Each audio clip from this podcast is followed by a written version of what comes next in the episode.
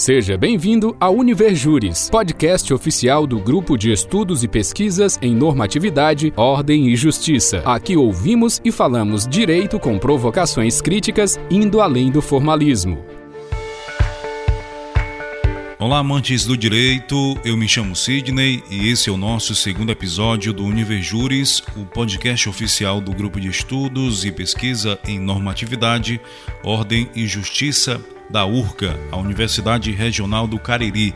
E para quem não ouviu ainda o nosso primeiro programa, o nosso primeiro episódio, escute, pois nós conversamos com o professor Davidson Rodrigues Lima sobre o pensamento do jurista alemão Carl Schmitt. Você também pode assistir esse vídeo dessa conversa e também a conversa com o professor Davidson pelo YouTube basta você procurar Univerjures Podcast e assistir.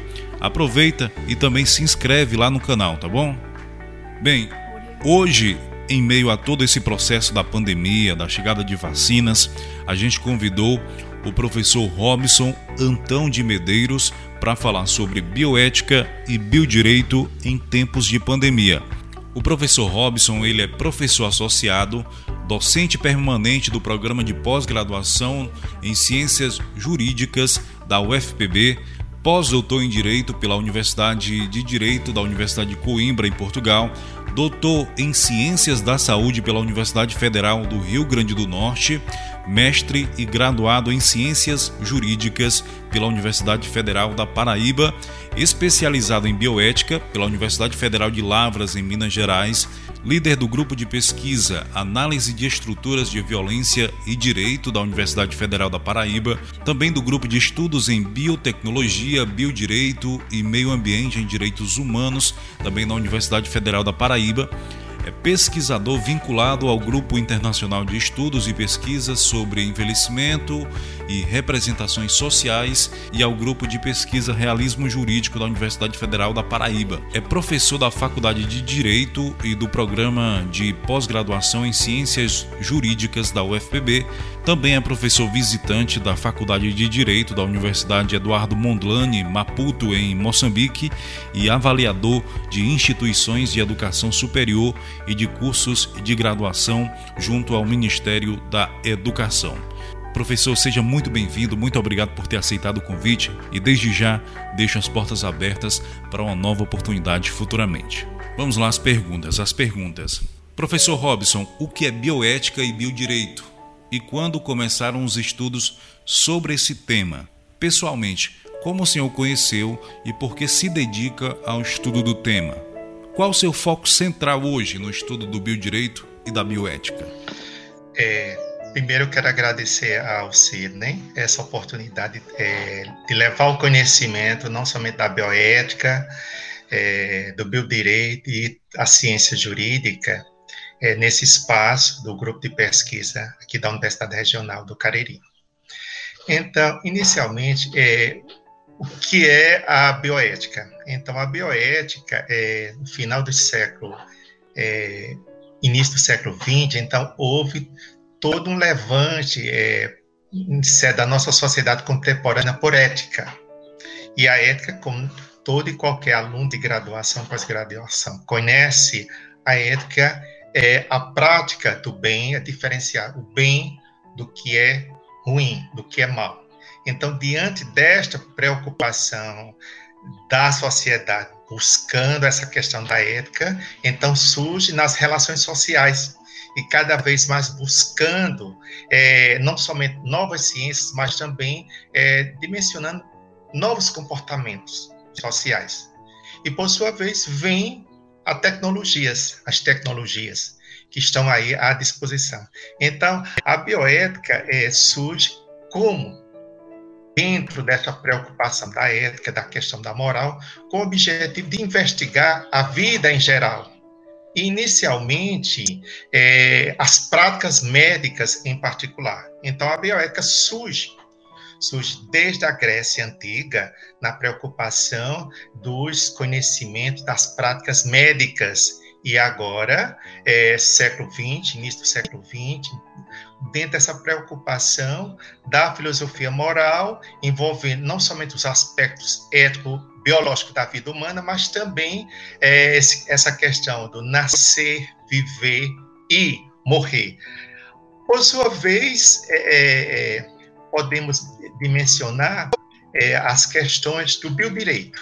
Então, com o avanço, com o avanço das preocupações é, da bioética, associada à ética moral, à ética particular, às práticas médicas, então, tomando como exemplo todo, tudo, que, tudo aquilo que ocorreu na Alemanha nazista, especialmente é, em 1947, quando surgiu o Código do Nuremberg, então, é, que esta experiência nazista é, com seres humanos nunca mais pudesse acontecer. Então, veio dessa nova dimensão.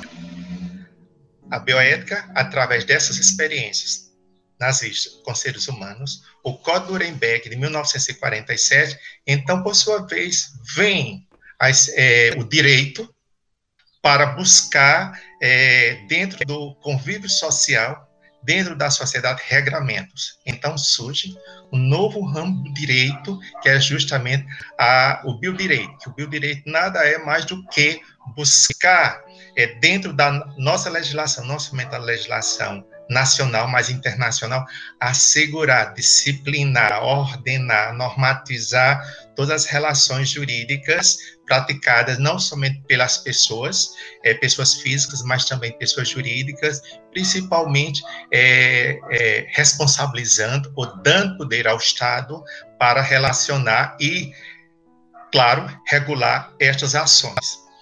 Quando começou é, minha preocupação, meu conhecimento em relação à bioética e ao biodireito? Desde a faculdade do curso de Direito.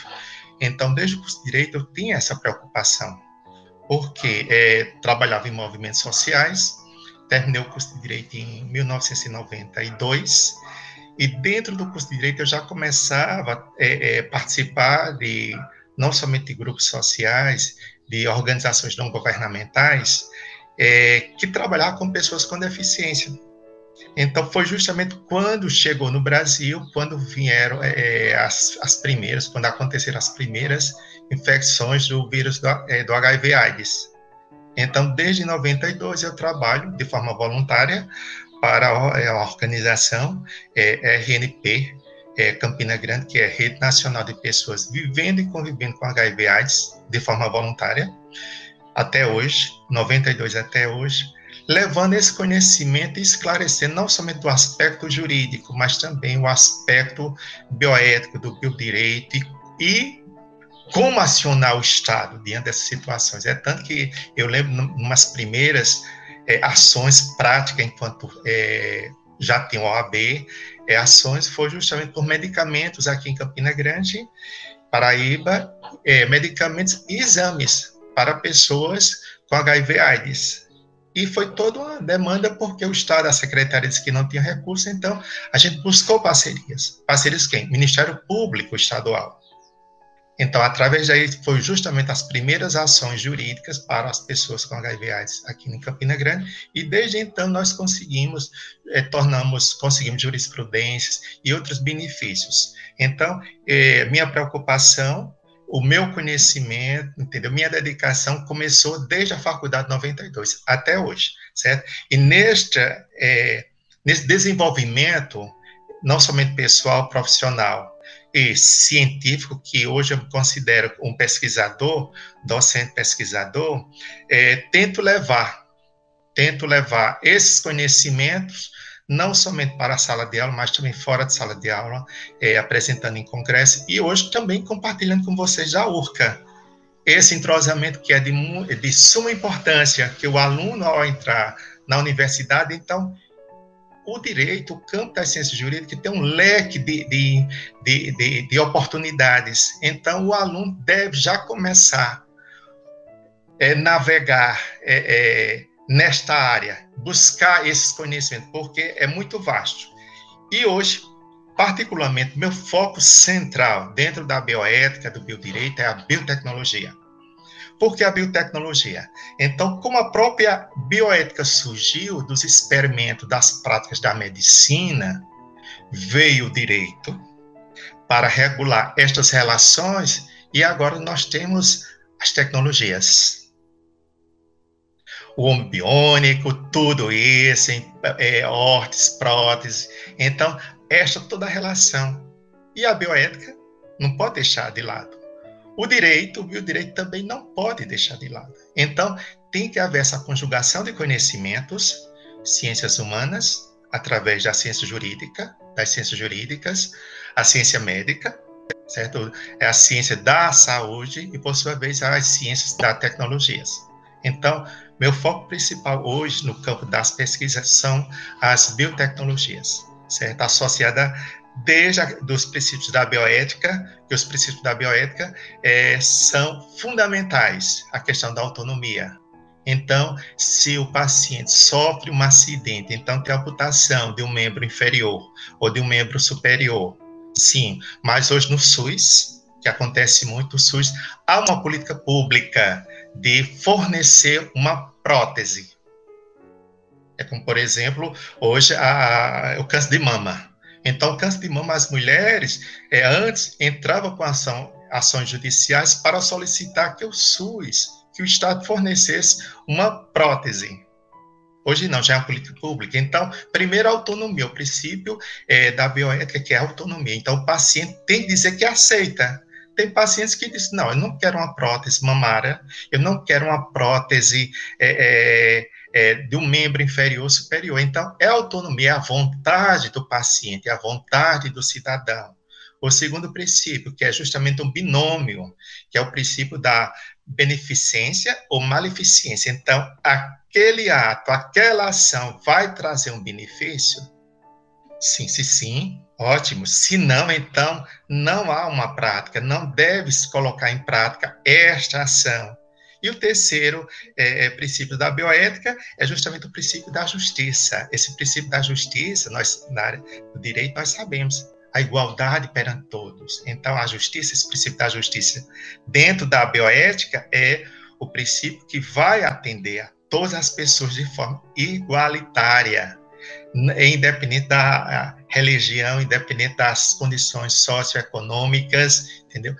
Dentro do princípio da bioética, o princípio da justiça é o tratamento igual para todos. Professor, a nossa segunda pergunta é: qual o papel da bioética e do biodireito na promoção de um sistema de saúde ético e justo na sua prática, em benefício da integridade e da dignidade da pessoa humana em todo esse contexto da pandemia e quais são as conquistas científicas relacionadas a isso? Nesse momento, é, pós ano 2020, início de 2021, é, primeiro, em 19, 17 de novembro, final de novembro de 2019, o mundo passa a ter uma nova roupagem, um novo comportamento. Por quê?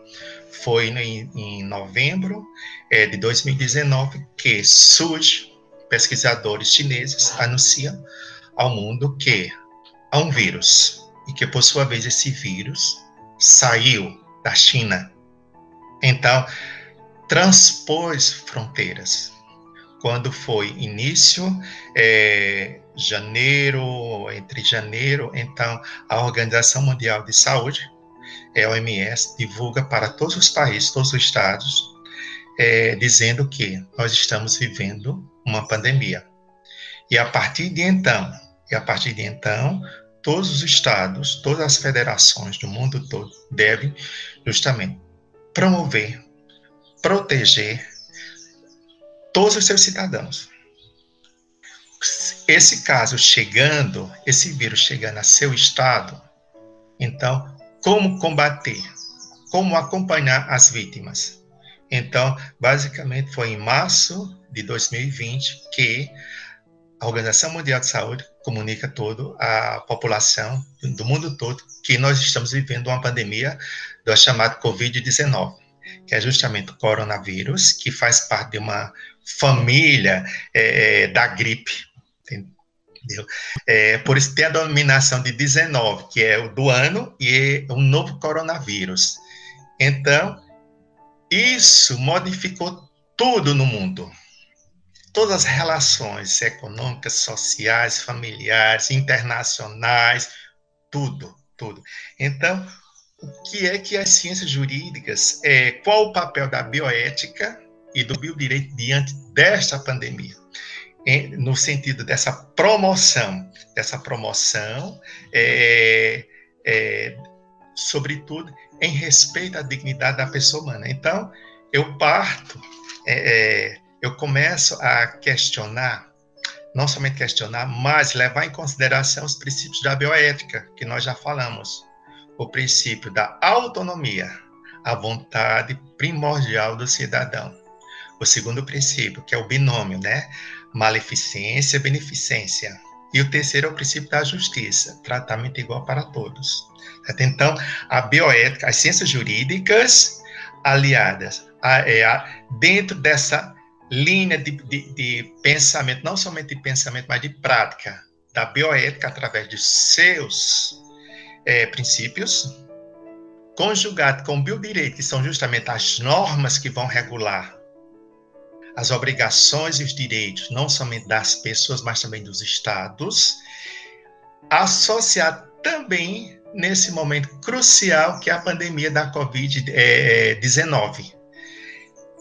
E diante de tudo isso, não é quando se fala ciência jurídica, não, não são somente as normas nacionais.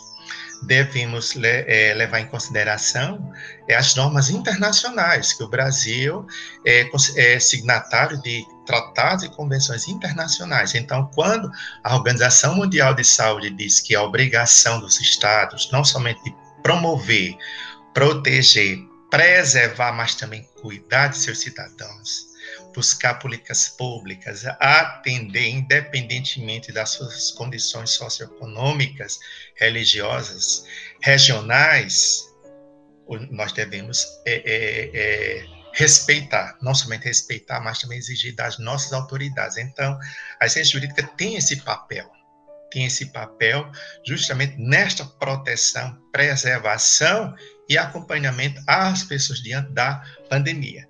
E mais ainda, que nós levamos em consideração, é, no contexto da Covid-19, essa é uma pandemia feroz, rápida, que está matando hoje, é, aproximadamente no Brasil, nós temos mais de 20 mil pessoas que, é, vidas perdidas, nós estamos chegando ao patamar de quase 8 milhões de pessoas infectadas. Quando se fala, não, são 20, são 200 mil vidas perdidas, são 200 mil famílias que tiveram um ente querido é, vítima da Covid-19. Então, ou é alguém conhecido nosso, ou é algum parente, ou é alguém que nós conhecemos, familiar, um vizinho, uma pessoa conhecida. Então, é esta situação pela qual nós estamos vivenciando e vivendo. E é, é, diante desse, do contexto da pandemia que nós queremos levar ao conhecimento de todos, é assim, quais são as conquistas científicas? Sempre as conquistas científicas é interessante que, de repente, menos de um ano a vacina saiu. Infelizmente, o Brasil está atrasado, muito atrasado. Não é por, pela falta dos nossos pesquisadores, nós, estamos, nós temos pesquisadores de ponta, Instituto é, é, Fiocruz, é, o Butantan, o Instituto Butantan, exemplo de centro de pesquisa reconhecido no mundo todo e outros centros de pesquisa que nós temos no nosso país. Mas a política, não a política, esta participativa, mas a política, o jogo político interesseiro, eleitoreiro, está atrasando que a vacina chegue aqui ao nosso país. Então, de acordo com a Organização Mundial de Saúde, então devemos levar em consideração as conquistas científicas com evidências. O que é isso? O que é provado cientificamente.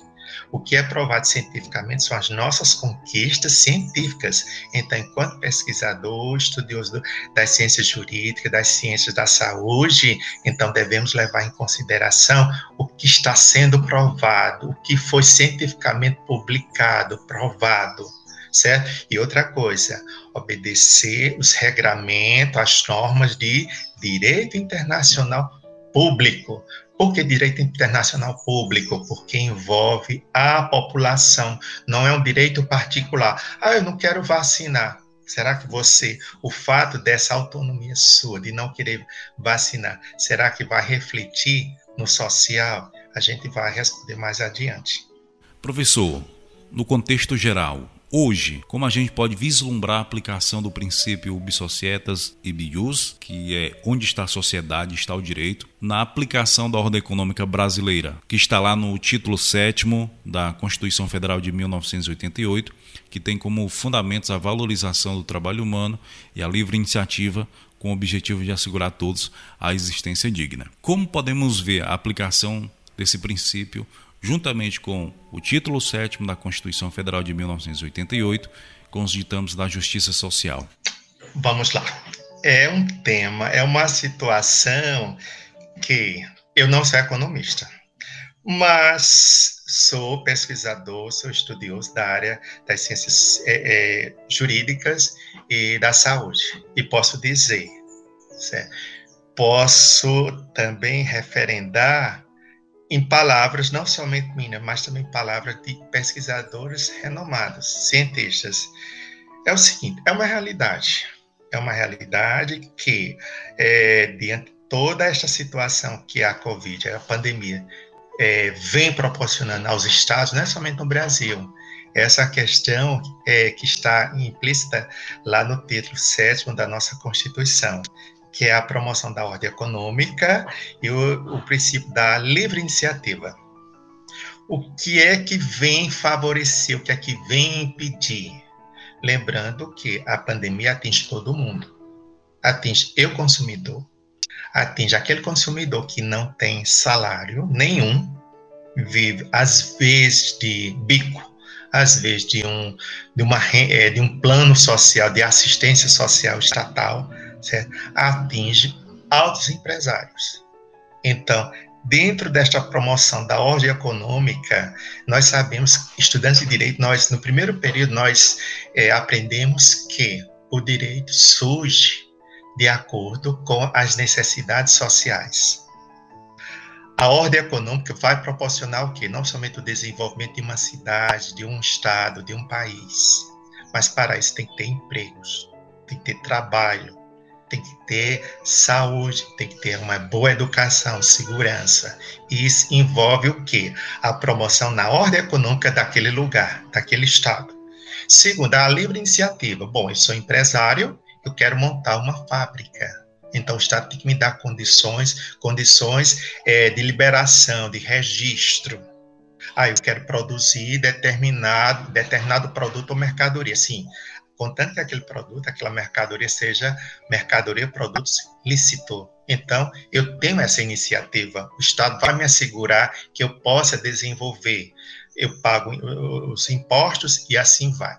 Só que tem um detalhe, principalmente nesse momento, assegurar não somente a promoção, mas é, é, a, a promoção de a dignidade desse trabalhador, deste cidadão, não somente o cidadão que vai é, ofertar sua mão de obra qualificada, mas também o empresariado. Então, nesse momento, 2020, teve uma quebradeira geral na linguagem popular. Muitas empresas fecharam. Muitas empresas, principalmente as empresas é, é, é, é pequenos e médios é, empresas, pequenas e médias empresas, elas fecharam. Por quê?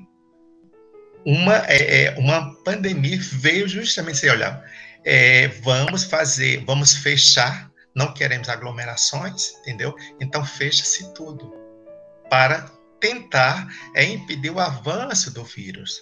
Então, muitas empresas fecharam. E aí, como ficam esses empresários? Como ficam esses trabalhadores que não vão ficar em casa e vão receber salário? Então, houve todo um levante, é, uma preocupação empresarial e também governamental, não somente nacional, mas também internacional, é, através da ONU, para que olha, as empresas, é o Estado tem que buscar, tem que dar suporte não somente para os trabalhadores, mas também para as empresas que ficaram, sempre, ficaram é, é, com a sua produção é, é, é, é, fechada, sem poder colocar no mercado suas produções. Então, houve um incentivo, está havendo um incentivo não somente para as empresas, mas também para os trabalhadores. Então, é tanto que há pouco tempo, há dois, três meses, então as empresas começaram a, a, a voltar ao funcionamento o shopping, é, os mercados, o, é, os trabalhadores voltaram a trabalhar, porque antes, é, dependendo do, do, tipo de atividade, se era essencial ou não, então houve uma redução. Então, parte desses trabalhadores queriam ficar em casa e outras pessoas queriam que voltar a trabalhar. Então, um quantitativo determinado de acordo com cada cidade, porque quem vai determinar essa liberação é o município porque o município sabe sua realidade, da sua vigilância sanitária. Então, é nesta eh, situação de pandemia que nós estamos vivenciando. Dentro desta, desta preocupação da justiça social, então, quando há esta, este elo, é, a necessidade de avançar economicamente, dessa promoção é, da ordem econômica, a livre iniciativa, mas devemos pensar também se o trabalhador, se ele estiver doente, ele não vai produzir. O empresário vai ter que contratar outra pessoa. Se esta empresa estiver fechada, como é que ele vai distribuir seus produtos, suas mercadorias? Então, o Estado, por sua vez, tem que também é, lembrar e proteger estes profissionais, não somente os empresários, mas também os trabalhadores. E aí sim, busca-se atingir a denominada justiça social, porque é algo justo, porque é algo que está além. É tanto que a Organização Mundial de Saúde, até o Papa é, Francisco, disse o seguinte: olha, primeiro deve-se pensar na saúde do cidadão, da pessoa humana em relação à questão econômica vem depois. Porque não adianta abrir shopping, mercados, lojas, se as pessoas, primeiro, não têm dinheiro, segundo, estão morrendo, terceiro, estão sendo internadas. Como produzir? Então, esta preocupação que não somente eu trago aqui para vocês, mas também são orientações, são determinações da ONU, da Organização Mundial de Saúde, que é a base da, da equipe de cientistas que estão avançando cada vez mais diante destas preocupações para combater a Covid, certo? Então, o econômico, essa promoção da ordem econômica, então, vem após essa primeira preocupação, que é a saúde de todo cidadão, não somente brasileiro, mas da pessoa humana no, em nível internacional. Professor, diante de todo esse cenário atual de pandemia, de chegada de vacinas, obrigatoriedade ou não da vacinação, uso de máscara, diante de todo esse cenário jurídico que surgiu dentro de, dessa pandemia do coronavírus, qual análise pode ser feita quanto à aplicação da lei número 13.979 de 2020, que fala sobre o combate à pandemia, como deve ser feito esse combate à pandemia do novo coronavírus, paradoxalmente ao direito da liberdade individual e ao direito da saúde. E uma pergunta: foram estabelecidos os limites de atuação dos direitos fundamentais? Vamos lá.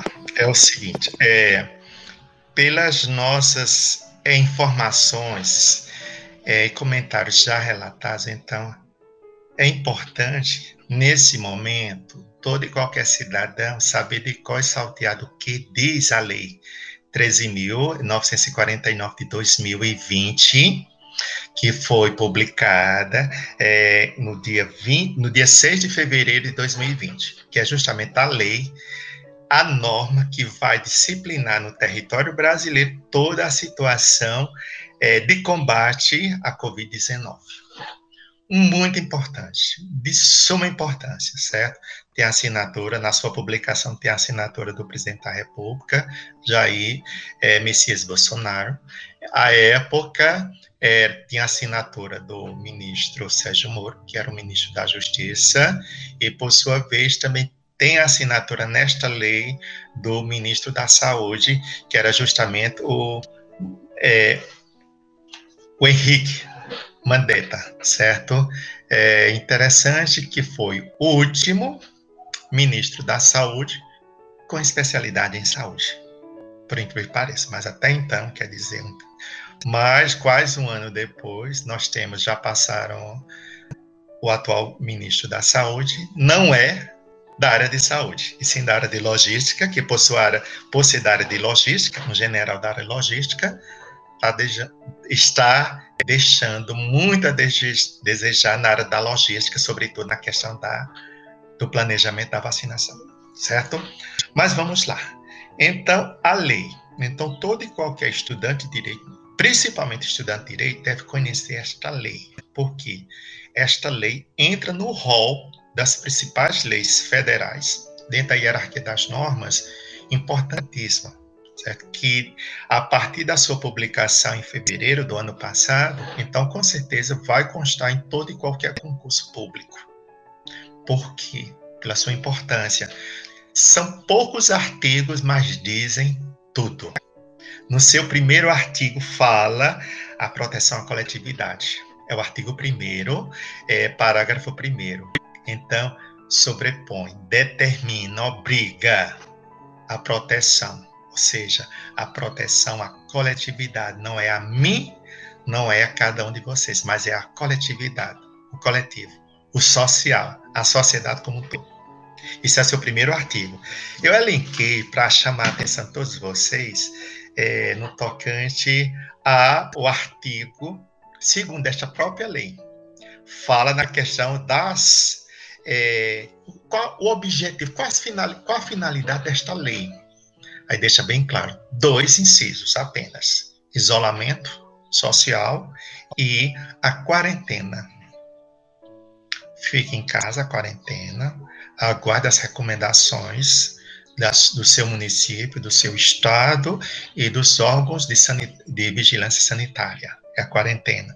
Isolamento, a mesma coisa. Então, nada de festas, nada de aglomerações. Então, esse isolamento ou distanciamento social, como na linguagem é sociológica, antropológica, é bem determinado. Então, esse isolamento na linguagem jurídica diz o seguinte: olha, você, embora é, tem que haver um distanciamento, então, se isolar é, se isolar significa o quê? Não estar em, em, é, em, repartições públicas, em ambiente público, só em caso de extrema necessidade. Bom, eu estou em isolamento, mas preciso, ou de quarentena, mas preciso ao supermercado, eu preciso à farmácia. Quando eu não posso solicitar esse serviço, então eu posso me deslocar. Isolamento também na linguagem, é, não somente é, jurídica, mas também médica, é o seguinte: olha, eu tenho alguns sintomas, aparenta alguns sintomas que eu estou com vírus. Então, eu tenho que me isolar, passar 14, 15 dias isolado. Não, mas eu moro em casa com pai, mãe, esposa, filhos. Então, é isolar dentro de um quarto todo aquele material consumido, então, deve ser descartado para não é, proporcionar o que? Infecção, transmissão, certo? São as finalidades da lei que, está previ é, que estão previstas no artigo 2 E vem o artigo 3 Aí sim, aí o artigo 3 é de suma importância, certo? Também, que é justamente diz o seguinte, que é o enfrentamento nesse momento de emergência de saúde pública, esse enfrentamento é, de emergência de saúde pública diz o seguinte: não somente vai obedecer às normas locais, estaduais, nacionais, mas também às normas e às orientações internacionais. E como eu falei no início, isolamento, se eu tenho alguma característica, eu estou infectado, então eu tenho que me isolar. Certo? Passar um período de isolamento. Eu tenho que estar em quarentena certo? Nada de ficar fazendo, promovendo festas, participando de aglomerações, de quarentena. E, por sua vez, é, houve em julho do ano passado a edição também de outra lei, que foi a Lei é, 14090, 14019, certo? De julho de 2020. Qual o objetivo desta lei? Foi justamente reforçar o que? O uso da máscara, que é um equipamento de proteção individual que nós utilizamos, quem é da área do direito sabe muito bem. Equipamentos de proteções individuais no âmbito laboral, no direito do trabalho, no local de trabalho. Só que, diante deste momento de enfrentamento de emergência de saúde pública, então foi necessário colocar uma lei específica para regulamentar o uso desta máscara de proteção individual. Então, acrescentou algo mais. A máscara não é somente para o uso quando eu estou desenvolvendo uma atividade laboral, mas a máscara é obrigatória hoje para você. Claro que a máscara não é 100%, certo? Mas inibe muito, mais de 90% a infecção, certo? Então inibe essa infecção, a transmissão do vírus para outras pessoas, o contágio. Certo? Não somente a transmissão, mas também você que é, não foi infectado, então, de contrair o vírus. Certo? Então, disciplinou a obrigatoriedade. Sim, mas a obrigatoriedade só nas repartições públicas? Não. Você saiu de casa, você tem que usar. Você vai na venda comprar o leite, comprar o pão, você só entra na venda se entrar com a máscara, sob pena daquele estabelecimento ser penalizado. Ah, mas eu vou é, esquecer a máscara, então volte para casa volte para. Não, mas eu vou pegar o coletivo, o, o ônibus é, aqui do meu município. Chegar lá, o, o motorista vai ter, ter uma máscara para me dar. Nada disso. Primeiro, o motorista manda você descer. Certo? Ônibus, avião, entendeu? Todo e qualquer meio de transporte coletivo então, é obrigatório. Nas repartições públicas, obrigatório. Nas repartições privadas, obrigatório. Saio de casa, ah, não, vou dar uma carreirinha aqui na praça.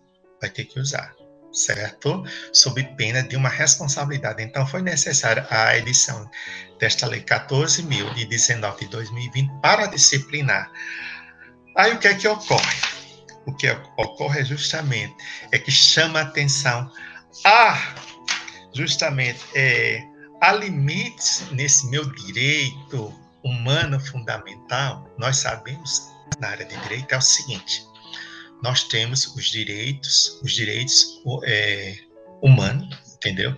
Os direitos humanos são absolutos, mas a partir do momento que eu vou delego através das nossas eleições poderes para os nossos legisladores, seja o vereador, deputado estadual federal, então aquele meu direito passa a ser relativo.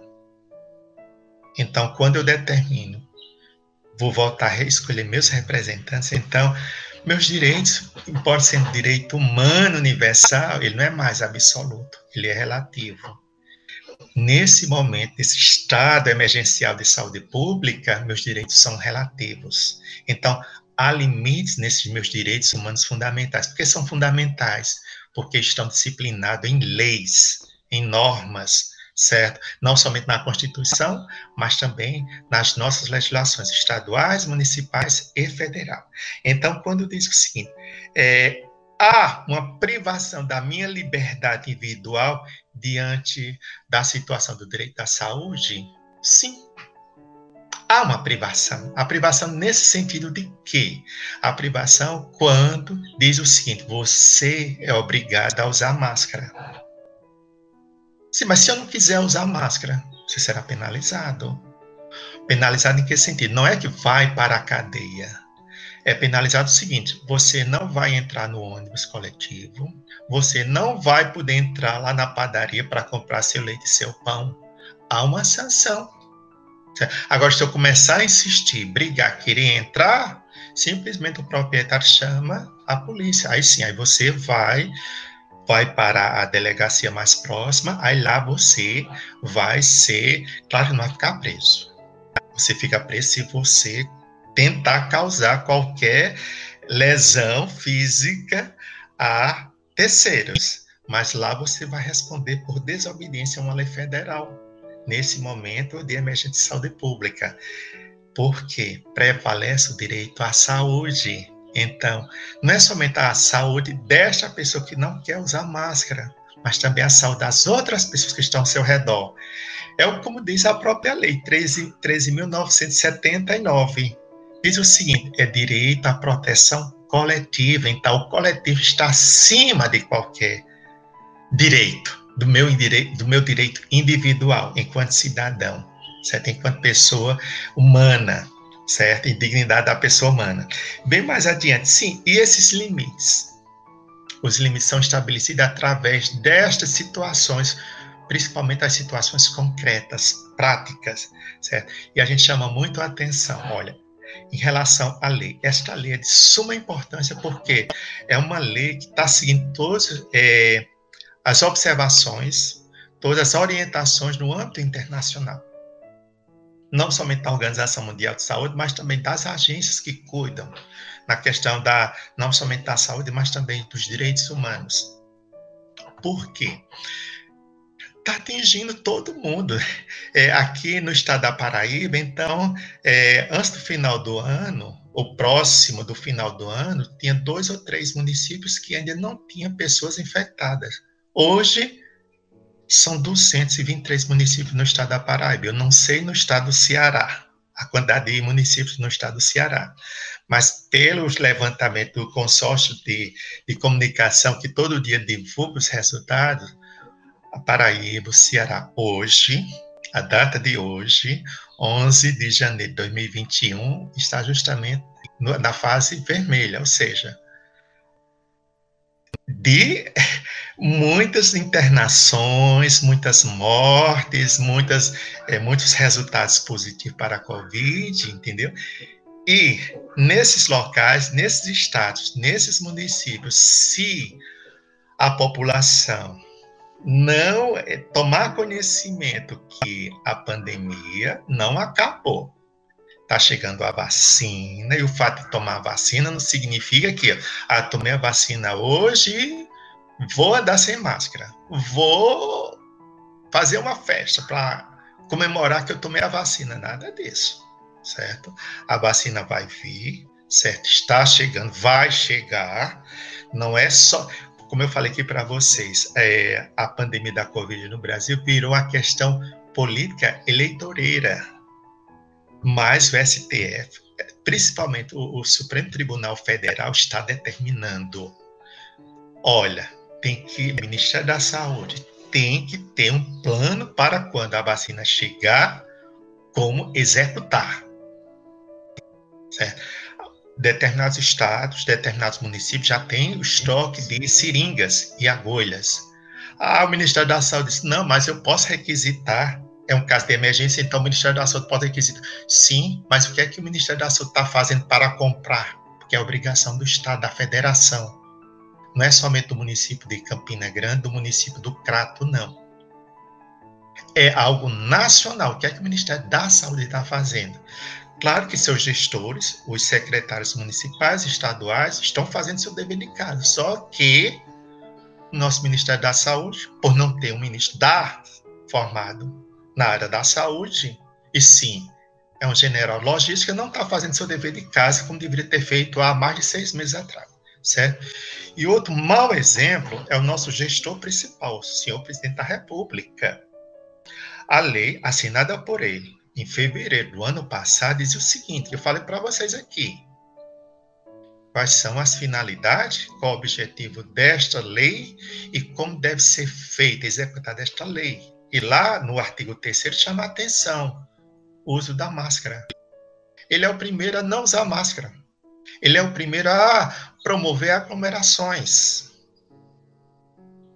E é o primeiro a não acreditar na ciência embora que já for hoje, já tem é, previsão da chegada de algumas vacinas, alguns tipos de vacinas já aprovadas aqui no nosso país.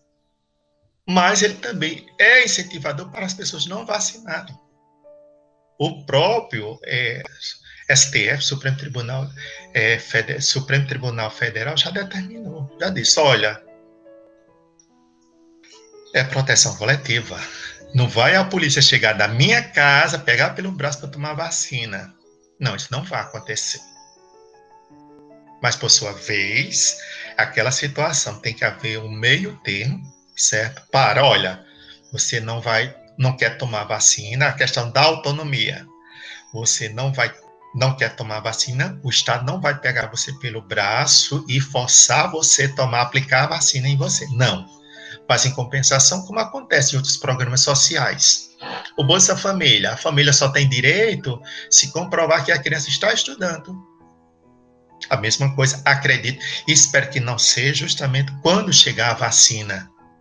Porque, embora essa onda promovida pelo senhor presidente da República, infelizmente, esse desserviço que ele está prestando à nossa sociedade, nesse caso em particular, não usar a máscara, que ele assinou uma lei em fevereiro do ano passado, promove ainda aglomerações que ele sabe que não pode promover e desacreditar a ciência. Não é somente a ciência brasileira, não, a ciência internacional. A Organização Mundial de Saúde, no tocante à vacina. Diz que a vacina, ele como foi atleta, como foi é, é, é, é militar do exército, diz que é a gripezinha, só que ele já foi infectado. Só que lá na sala vizinha, no quarto vizinho, ele mora lá no palácio, né, lá em Brasília. Tinha praticamente uma UTI. Ele fazia uma, uma radiografia dos pulmões de manhã, outra tarde e outra noite. Os melhores médicos especialistas na área estavam ao lado dele, na, na sala, no quarto vizinho ao quarto de dormida dele. Qual cidadão brasileiro, aí do Crato, aqui de Campina Grande, que tem esse direito descobrir que está infectado, que tem a parte dos seu, seus pulmões comprometidos, tem, pode fazer uma radiografia de manhã, outra tarde, outra noite, e tendo médico de plantão para assistir individualmente. É uma realidade, certo? E estas são estas as informações, certo, que nós queremos compartilhar com vocês da URCA, no tocante não somente à questão da bioética, do biodireito, das ciências jurídicas, das questões é, da organização é, dos mercados, né, dessa promoção é, da ordem econômica é, estatal, mas também nesse momento que nós estamos vivenciando. Vocês com certeza estão tendo aulas remotas, assim como eu ministro aulas remotas aqui do, do meu local de trabalho de casa, certo? É uma nova experiência para nós, professores, principalmente da área do direito, que nós, hoje nós somos Câmara, hoje nós somos apresentadores, nós somos iluminadores, e nós somos educadores, e educadores comprometidos com que com o que nós fazemos no nosso dia a dia. Levar esse conhecimento, principalmente não somente da área jurídica, mas da área da ciência comprovada, principalmente hoje no tocante à pandemia da Covid-19. Então, é isso que nós levamos para todos, é o respeito que nós devemos ter, não somente com as normas, mas também é colocar em prática. Não adianta o presidente da República sancionar leis na proteção combate da Covid-19 e ele é o primeiro a desacreditar, não cumprir, não ter uma sanção prevista. Porque se eu é, é, tentar entrar no ônibus ou entrar no supermercado, numa padaria sem máscara, a primeira providência eu serei é, é, enquadrado, serei é, conduzido à delegacia de polícia. E quando o presidente da República não usa máscara, promove aglomerações e desacredita a ciência brasileira e internacional, qual a sanção que ele tem? Aí eu deixo para vocês responderem. Tá certo, pessoal? É, se tiver mais alguma pergunta, alguma informação que possa compartilhar com vocês, estou à disposição. Certo? Coloco meu telefone, e-mail à disposição de todos vocês. Estou à disposição agora. Professor, nossa última pergunta. Qual o futuro do biodireito? Qual o futuro da bioética? O que se deve esperar? O futuro, o futuro é justamente o futuro, na linguagem popular, a Deus pertence, certo? Mas enquanto pesquisador, enquanto estudioso na área da ciência jurídica e ciência da saúde, eu tenho muita esperança, esperanças boas e concretas, porque é, tem um lado ruim que essa pandemia trouxe, a da Covid-19, mas teve, tem um lado é, positivo. Nós sabemos que esses laboratórios, eles, eles não estão colocando essas vacinas à toa. Eles gastaram, estão investindo milhões, milhões, não é de reais não, de dólares, de euros, para colocar no mercado as vacinas, porque nós temos mais de 20 vacinas em fase, já na fase 3, que é justamente dessa para colocar à disposição das pessoas. Por enquanto, nós temos quatro. No Brasil, pelo menos, já tem duas. Já estão em vias de efetivação, de colocar à disposição, de, dessas vacinas serem colocadas à disposição das pessoas, certo? Mas o futuro da bioética e do biodireito, como eu estou falando aqui para vocês, é justamente é muito é, promissor.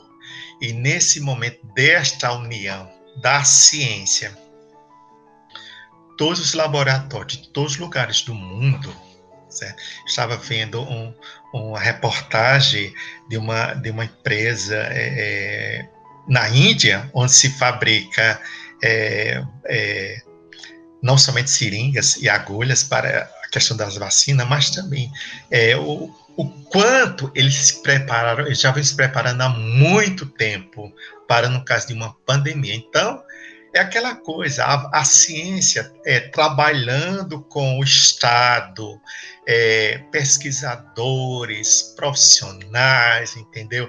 Laboratórios, iniciativa é, privada, pública, todos, todas as pessoas físicas, jurídicas de, é, solidárias. Claro que é, alguém vai pagar a conta, certo? É, estão oferecendo às pessoas as vacinas.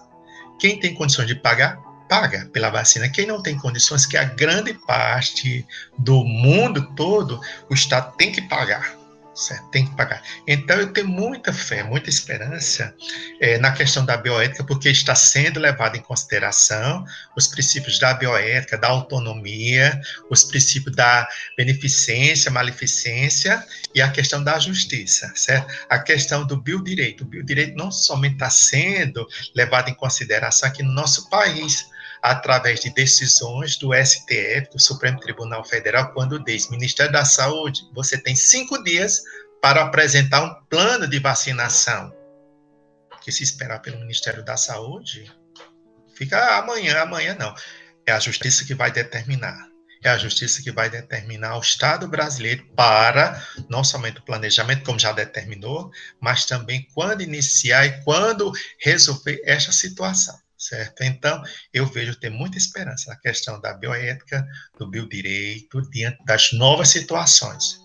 E a prova maior é justamente essa solidariedade é, que envolve não somente o, o, nosso país, certo? Mas vários países, a, a, ONU, a Organização das Nações Unidas, através das suas agências, certo? O setor público, o setor privado estão entendendo é, esses órgãos, esses setores estão entendendo toda a, a, a situação. Porque no Brasil são mais de 20 mil vidas perdidas. São famílias que não podem mais compartilhar com esses entes. Por enquanto, data de hoje, mais de 200 mil. Quase 8 milhões de pessoas infectadas. Aí eu pensei, mas eu saí, mas tem várias pessoas que se curaram. Quer dizer, se curaram em parte mas tem as consequências, porque até então não foi abordada e não está sendo ainda, ainda discutida as consequências, porque embora é, a pessoa foi assintomática, mas o danado do vírus, certo? Na linguagem popular, é, traz uma consequência. E essa consequência logo, logo é percebida, certo? Por exemplo, é, um dos primeiros sintomas para quem contrair o vírus é a falta de olfato, o cheiro. Ah, mas eu é, perdi o, o, cheiro, o sabor é, dos alimentos, o cheiro é, dos aromas. Sim, mas só senti isso, mas estou curado. Está curado assim. Não teve as consequências de intubação. Tudo bem. Passou os 14 dias, começa a trabalhar normalmente, certo? Sim, mas essa questão do olfato, você passar seis a oito meses sem sentir o cheiro, sem sentir o gosto dos, da, da comida, dos alimentos. Isso é uma consequência que envolve a sua qualidade de vida.